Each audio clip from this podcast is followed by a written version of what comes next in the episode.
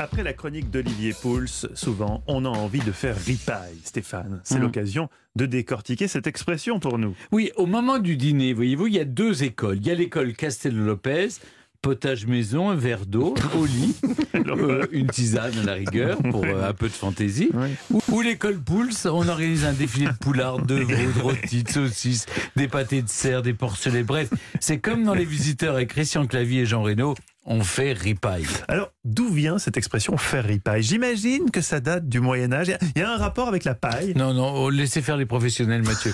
en fait, les origines sont néerlandaises. Il existe un verbe ripen qui a donné en français riper, qui signifiait gratter.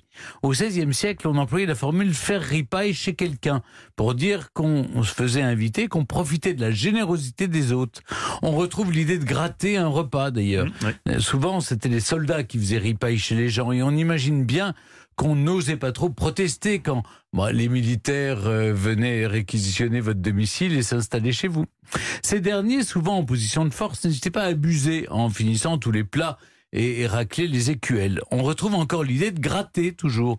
Une autre origine est possible et complémentaire. Elle me plaît beaucoup. Je vous donne ma préférence. Au XVe siècle, l'ancien pape Amédée VIII est inconsolable, fraîchement veuf.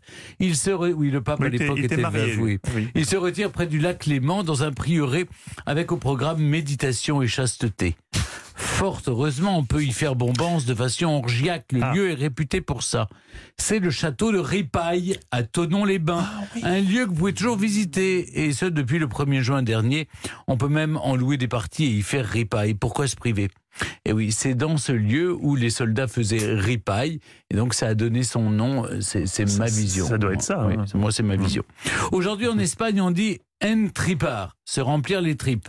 Au Brésil, c'est encher panza, se remplir la panse. Allez, avant de faire ripaille, souvenez-vous de ce que disait Coluche.